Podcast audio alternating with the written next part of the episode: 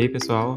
Matheus aqui mais uma vez. E hoje eu tô sozinho e vou falar um pouco sobre um filme que eu gosto muito e eu vejo muita divergência de opinião. Ou as pessoas gostam muito dele, ou as pessoas simplesmente odeiam. E esse filme é O Poço.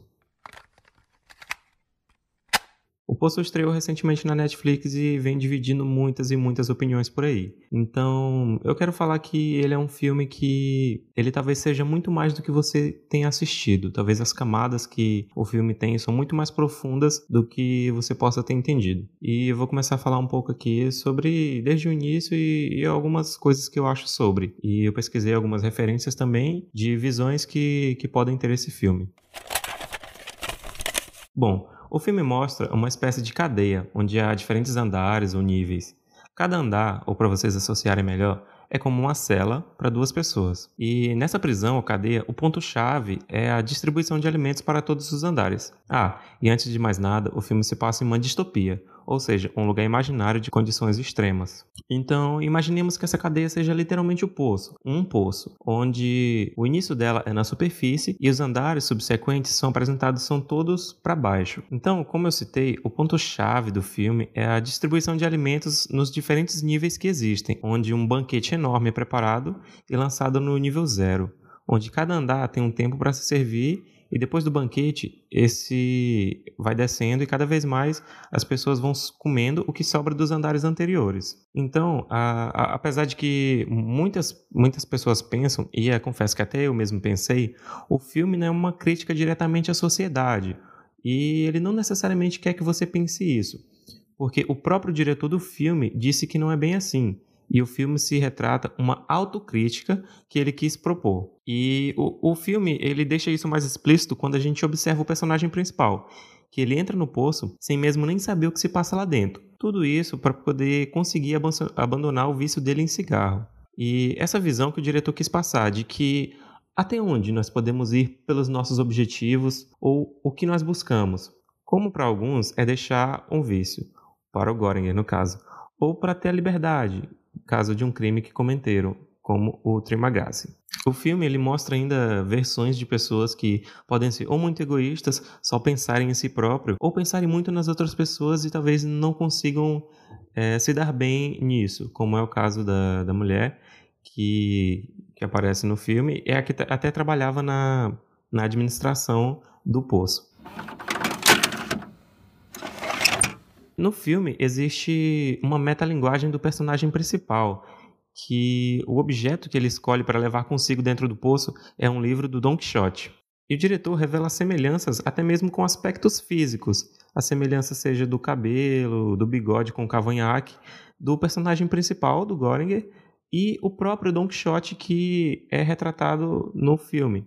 E isso fica bem mais explícito para nós quando a gente associa o filme já na parte do arco final, onde o Göring é ridicularizado pela ideia de querer fazer a divisão alimentar, sendo ridicularizado e até apanha por isso, como é no livro do Don Quixote, onde o próprio Don Quixote está sempre sendo caçoado pelas suas ideias, pelas suas coisas meio utópicas. Tomando as atitudes que ele toma durante o decorrer do, do livro do Don Quixote, ele acaba sempre se dando mal, o que acontece no final do filme. Desculpa se isso soou como um spoiler.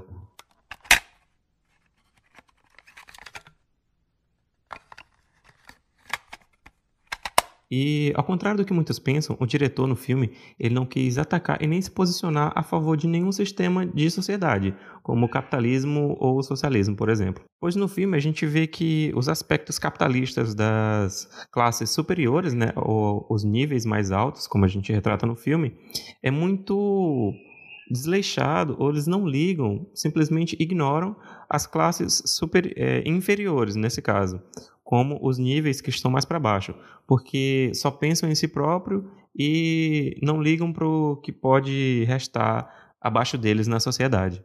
E o diretor não quis se posicionar a favor disso e nem se posicionar contra, pois ele mostra que para o regime socialista acontecer no filme, como, como é uma tentativa do que ocorre, é, é preciso usar da força para o convencimento.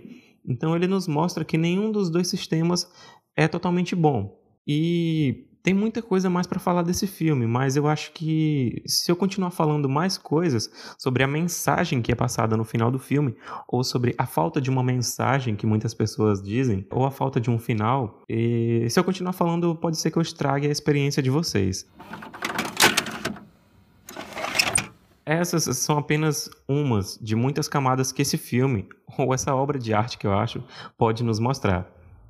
E para finalizar, é, é, uma questão que eu quis pensar para vocês de que por que, que o filme O Poço divide tantas opiniões. Eu acho que se deve ao fato de muitas pessoas estão acostumadas, principalmente no, no cinema moderno, de que é entregado tudo mastigado para elas, tudo pronto.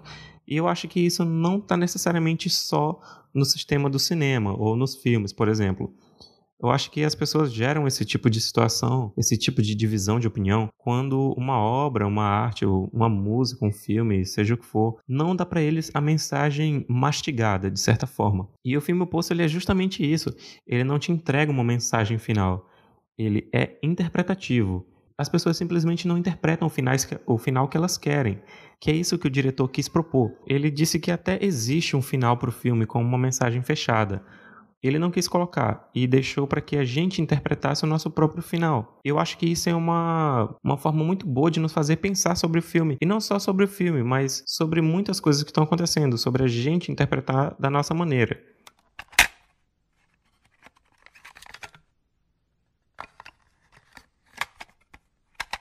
E eu sei que pode estar parecendo um pouco confuso esse final, mas quem não assistiu ainda, assista o filme. E se você assistiu e acha que não entendeu muito bem, assista de novo, vendo todos esses aspectos que eu comentei. E não se preocupem em precisar de uma mensagem final no filme. Simplesmente faça a mensagem que você quer. Assim como esse, tem outros filmes que você pode estar assistindo também. E um que eu deixo para vocês, que é um clássico do cinema moderno, vamos dizer assim, é O Clube da Luta.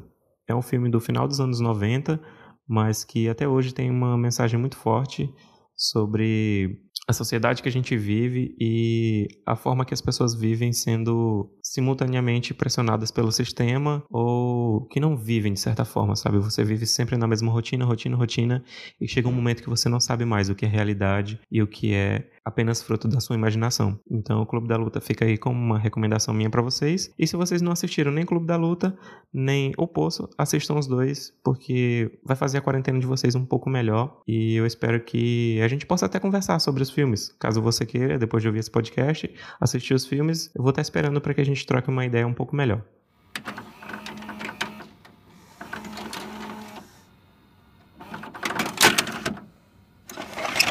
Esse foi o episódio do Muita Coisa de hoje. Espero que vocês tenham curtido e até a próxima.